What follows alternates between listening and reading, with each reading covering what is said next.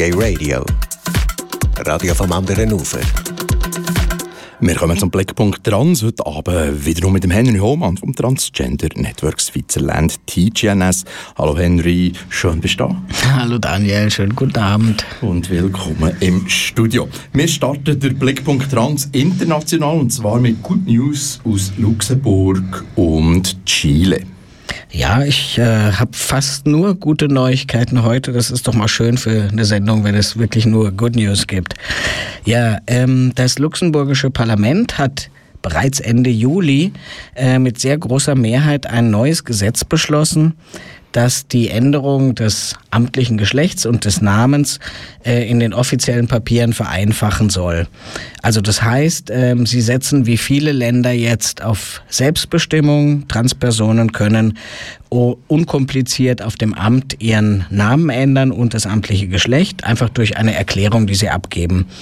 Äh, und interessant ist, dass dieses Verfahren in Luxemburg, das ist ja nur wirklich ein sehr kleines Land, auch für die dort lebenden Ausländerinnen gilt äh, und ebenfalls für Luxemburgerinnen, die im Ausland leben.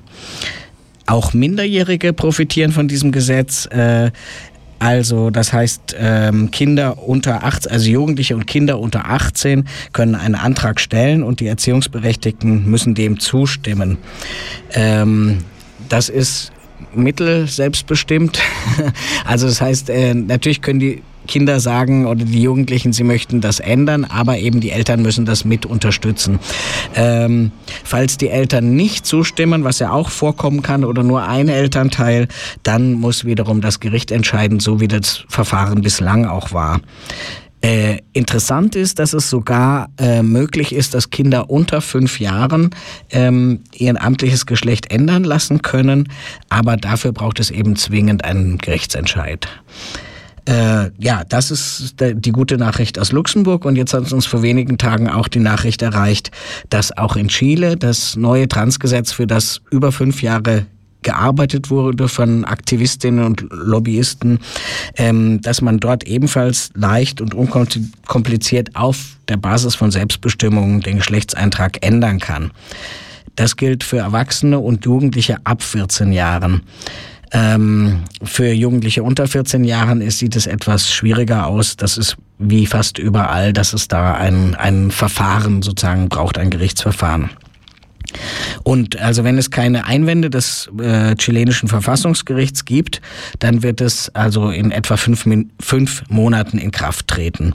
Jedoch hat bis zum Schluss, also bis der Parlamentsentschluss durch war, die katholische Kirche versucht, dieses Gesetz zu verhindern. Ähm, auch nichts Neues, das kennen wir auch aus anderen Ländern. Ähm, und Chile ist also nach Argentinien das zweite Land in Südamerika, das eine selbstbestimmte Änderung des amtlichen Geschlechtseintrags ermöglicht. Also bravo Chile, wir sind äh, ja ganz stolz mit den dortigen Aktivistinnen, dass das so gut durchgekommen ist. Good News geht auch aus New York und zwar für nicht-binäre Transmenschen.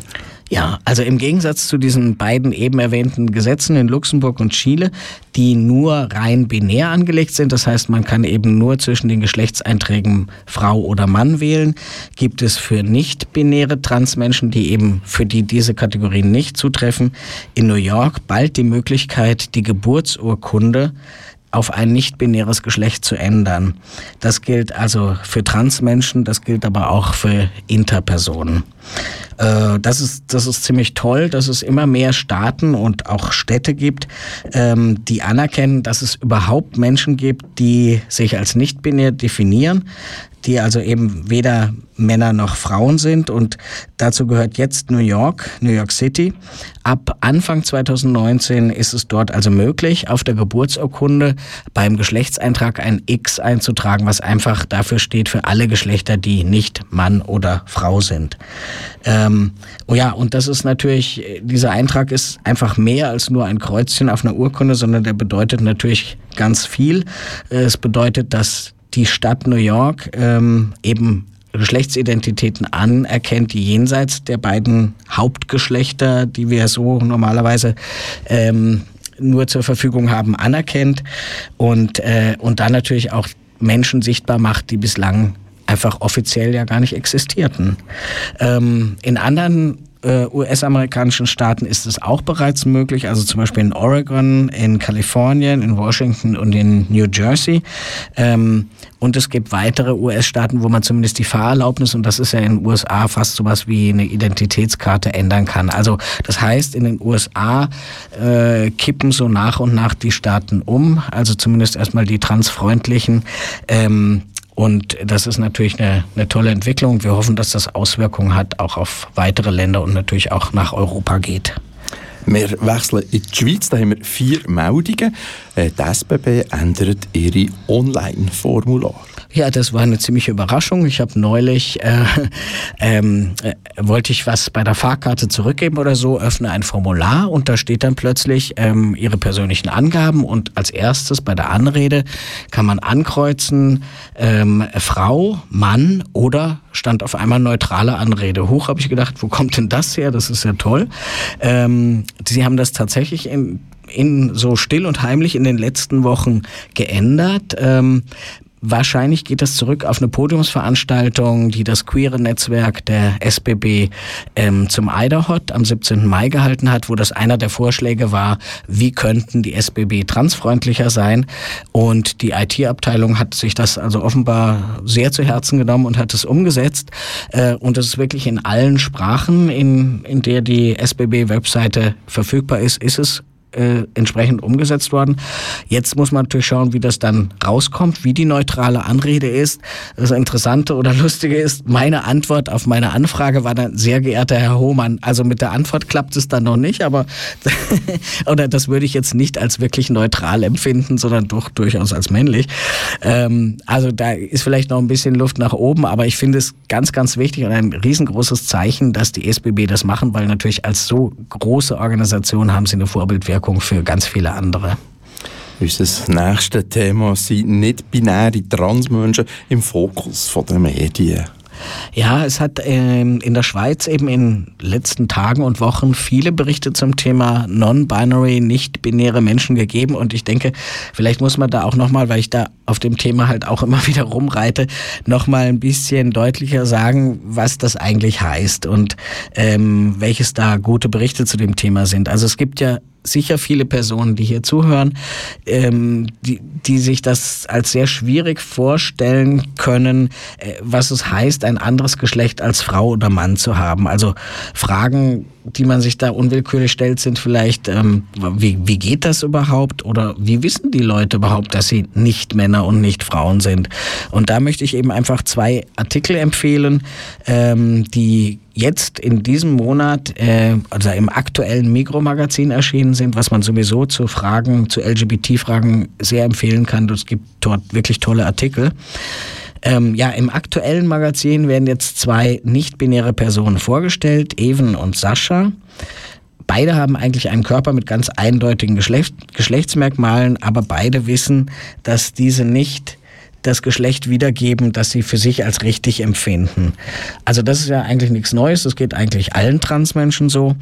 Aber das Besondere an bei nicht-binären Transmenschen ist, dass sie sich eben nicht in diese Kategorien Frau oder Mann einordnen lassen, sondern eben dazwischen stehen oder eine ganz andere Bezeichnung für sich gefunden haben. Also Even zum Beispiel, der da porträtiert wird, bezeichnet sich als genderfrei. Andere Bezeichnungen, die Leute für sich wählen, sind genderqueer oder genderfluid. Also man merkt schon, es ist alles Englisch, ähm, weil die deutsche Sprache dafür eigentlich gar keine Wörter hat. Also dieses non-binär oder nicht-binär öffnet die Tür zu ganz vielen weiteren Möglichkeiten, was Geschlecht heißt.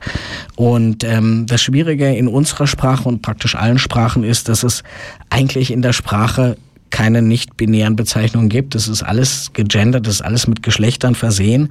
Ähm, so ist es auch für nicht-binäre Menschen einfach schwierig, sich schon sprachlich darzustellen. Also ähm, zum Beispiel die Pronomen sagt man er oder sie. Äh, das passt ja nicht, weil sie sind ja keine Männer, keine Frauen. Und ähm, oder sein oder ihr, das sind alles binäre Worte. Also die Sprache ist einfach nur schwarz und weiß und, und kennt nichts dazwischen. Und, äh, und wir wissen ja, dass die Welt eigentlich mit schwarz und weiß nur sehr unzureichend beschrieben ist. Also das Bunte dazwischen fehlt. Und da gibt es eben verschiedene Möglichkeiten, wie man das ausdrücken kann. Das wird auch in dem Artikel erläutert. Ähm, hinzu kommt auch noch, dass eigentlich sehr wenige Länder weltweit überhaupt eine offizielle Anerkennung von nicht-binären Menschen kennen. Also ich habe es ja eben erwähnt, New York macht das. Ähm, aber es gibt sie ja trotzdem und zwar überall und in allen Ländern. Also wir gehen zum Beispiel davon aus und das bestätigen auch viele ähm, Befragungen aus verschiedenen Ländern, dass gut die Hälfte der Transmenschen nicht binär sind. Ähm, und vielleicht wären das ja noch viel mehr, wenn man, wenn es überall die Möglichkeit gäbe, seinen offiziellen Geschlechtseintrag selbst festzulegen. Also eben über Mann und Frau hinaus. Wenn, es ist ja immer so, wenn es eine Möglichkeit gibt für etwas, wird sie auch wahrgenommen.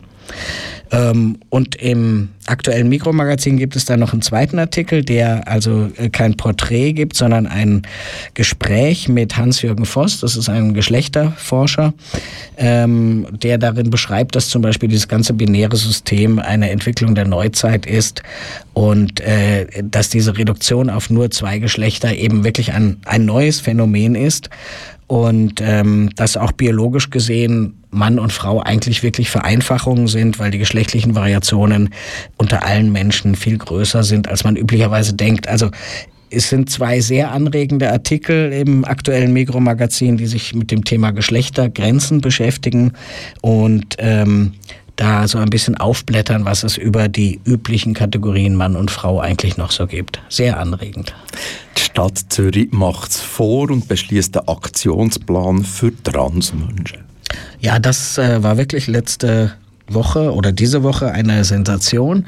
Die Stadt Zürich hat jetzt wirklich einen umfassenden Aktionsplan Trans beschlossen. Damit ist sie die erste Schweizer Stadt, ähm, die das gemacht hat, die also die Gleichstellung und die Sicherstellung von Rechten von Transpersonen erarbeiten möchte, überhaupt erstmal sozusagen den Finger auf die Wunde legt, was ist nötig, was muss man tun, wo hakt es, wo gibt es Diskriminierung und Ungerechtigkeiten und ähm, das Wichtige, und das ist selbst in diesem Aktionsplan auch festgeschrieben, ist, dass all diese Maßnahmen, die möglicherweise zu ergreifen sind, äh, mit Transorganisationen zu erarbeiten sind. Das ist äh, ganz toll. Und ja, was sind das für Maßnahmen? Also es geht natürlich einmal um die Stadtverwaltung. Wie kann sie transfreundlicher werden? Eben zum Beispiel durch Formulare, wie es die SBB schon vormacht. Ähm, oder auch äh, wie die Bevölkerung einbezogen werden kann, also seien es Transpersonen oder Cis-Personen. Ähm, in dem Vorstoß geht man davon aus, dass es zwei bis 4.000 Personen in Zürich gibt, die sich als trans definieren. Also das ist ja noch nicht eine ganz kleine Zahl und es ist sicher äh, notwendig, ähm, da etwas zu tun. Und ich finde es großartig, dass da der Gemeinderat entsprechend äh, beschlossen hat, da den ersten Schritt zu gehen. Und man kann sich nur wünschen, dass viele Städte nachfolgen werden. Wir sind immer noch in der Schweiz. Eine äh, neue Jugendstudie erfasst zuerst mal auch Transmenschen. Ja, das ist ganz klasse. Es gibt natürlich x Jugendstudien in der Schweiz, aber diese hier, ähm, die heißt Sexual, Sexual Health and Behavior of Young People in Switzerland, herausgegeben von der Uni Lausanne, hat das erste Mal auch die sexuelle Orientierung und auch die Geschlechtsidentität abgefragt. Mm, in dieser Studie wurden nämlich ziemlich viele Jugendliche gefragt. 7100 haben an der Umfrage teilgenommen und die waren alle zwischen 24 und 26 Jahren alt, also eine sehr kleine Altersgruppe.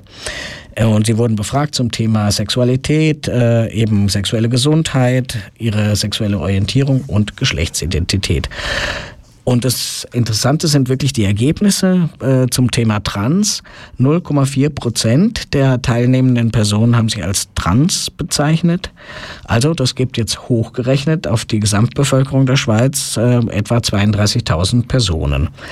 Ähm, und davon gab wiederum, von diesen 0,4 Prozent, gab die Hälfte an, dass sie sich nicht als nur Mann, nur Frau verstehen. Also wir sind wieder beim Thema nicht binär. Das sind eben doch mehr Personen, als man so denkt. Äh, interessant sind auch die Zahlen zur sexuellen Orientierung. Also Komischerweise sind die Zahlen recht klein. Nur 2,8 Prozent gaben an, lesbisch oder schwul zu sein.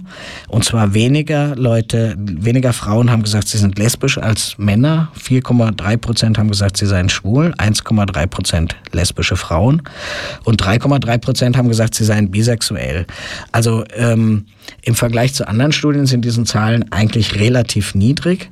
Ähm, nach einer aktuellen US-amerikanischen Studie, die letztes Jahr, glaube ich, rauskam, liegt die Rate derjenigen, die sich allgemein als LGBT bezeichnen, bei 14 Prozent. Also da, da haben wir doch eine große Differenz. Ich kann jetzt nicht genau sagen, ob es an der Fragestellung an sich liegt, aber ähm, äh, ich finde es sehr interessant, dass wir vor allem eigentlich zum ersten Mal Zahlen zu Trans haben in der Schweiz aus einer Schweizer Studie.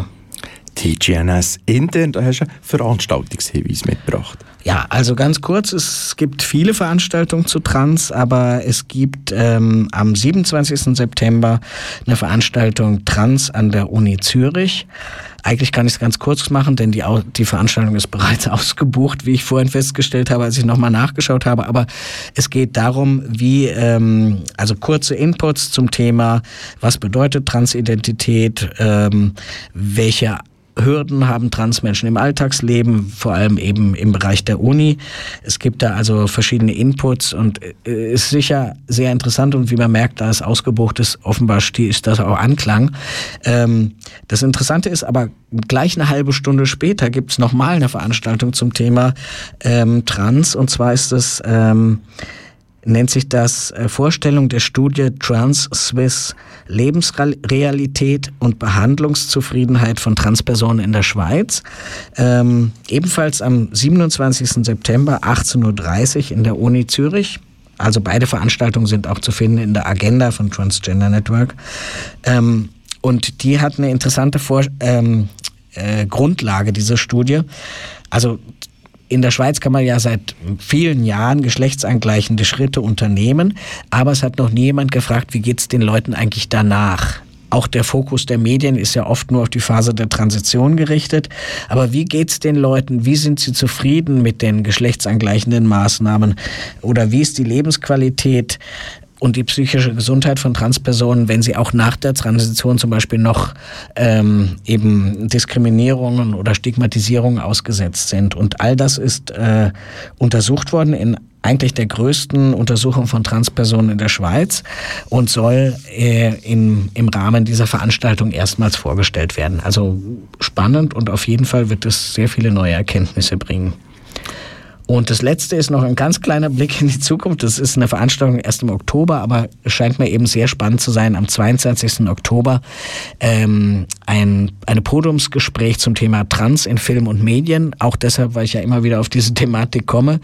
Ähm, man schaut zuerst den Film Girl, der demnächst in die Kinos kommt, und danach gibt es ein Podiumsgespräch mit Michelle Biolay, Filmemacherin und Genderaktivistin Jana Kraus. Das ist die ähm, aktuelle Medien Sprecherin oder äh, hält das Medienressort von TGNS inne und mit Jasmine Dian Moore, also der Drag Queen und Trans- und Gender- und äh, Schwulen- und Lesbenaktivistin in der Schweiz und moderiert wird das Ganze von Franziska Schutzbach und insofern ist auch eine kritische feministische Stimme zusätzlich noch anwesend.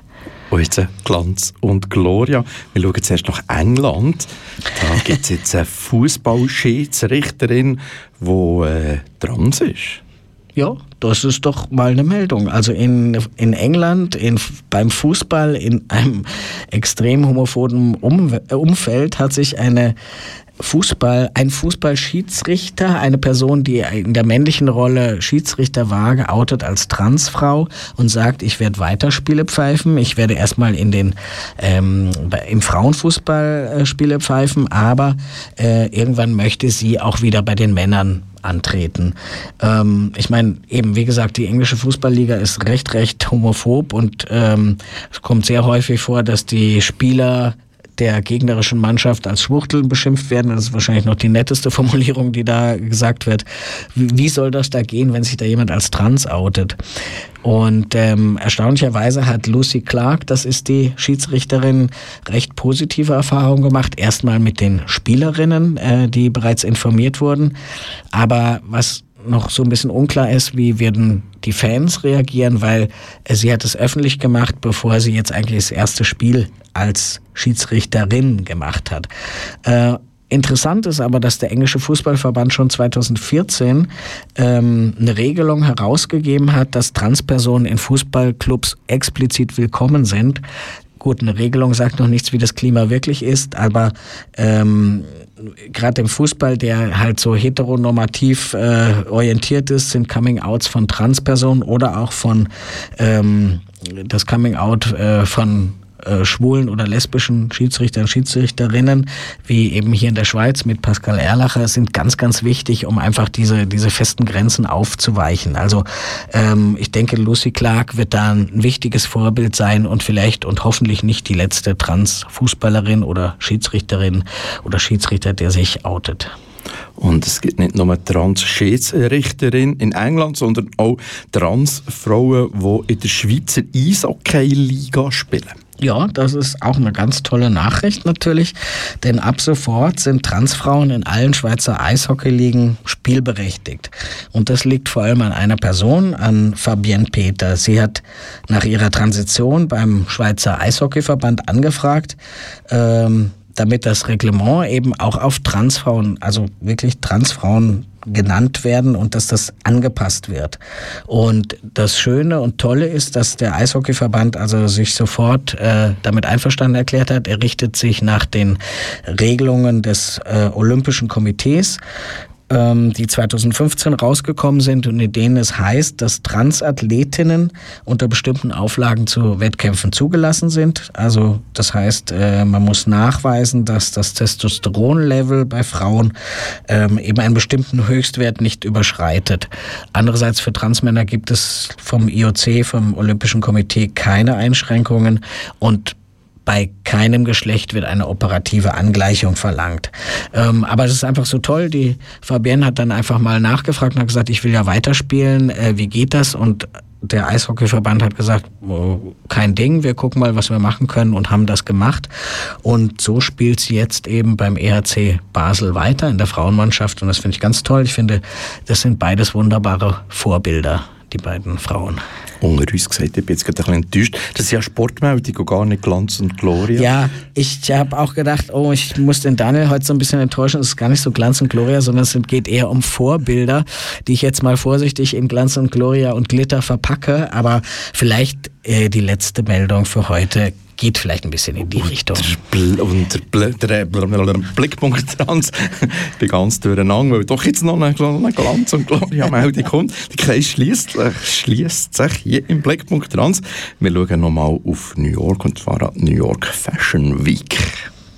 Ja, eben. Also ich meine, Fashion ist ja schon mal, geht in Richtung Glanz. Ne? Also ähm, an der diesjährigen New York Fashion Week hat nämlich der Designer Marco Morante ausschließlich Trans-Models verpflichtet und hat das begründet. Ähm, ich wollte eine Möglichkeit schaffen, um Transkörper zu feiern.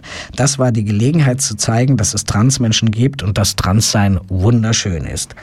Ähm, er hat tatsächlich auf dem Laufsteg nur Transfrauen, Transmänner gehabt. Das sind alles sehr schöne oder wahlweise sehr schöne und sehr durchtrainierte Menschen gewesen. Das ähm, ist halt so im Modebusiness und trotzdem äh, ist es toll. Also das sind, äh, das ist eine Unterwäschemarke, muss man sagen. Also das heißt, ähm, die Personen haben eben die neue Unterwäsche-Kollektion ähm, vorgeführt und äh, haben das mit wirklich mit, mit Stolz und Mut und Selbstbewusstsein präsentiert.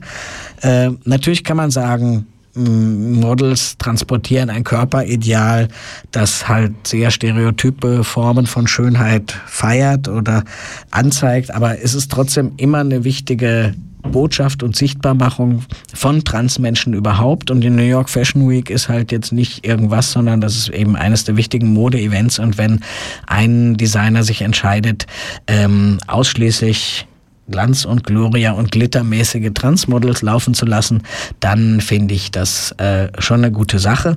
Und äh, der Hashtag zu dem Ganzen, der also auch viel gepostet wurde, lautet eben sinnigerweise Trans is beautiful. Dem kann man sich wirklich nur anschließen, oder? Ein schönes Schlusswort. Merci, Henry, für deine Infos in der Rubrik Blickpunkt Trans im Gay Radio. Der Henry Mohn Hohmann ist vom Transgender Network Switzerland im Internet zu finden unter www.djns.ch und der nächste Blickpunkt Trans gibt es am 14. Oktober.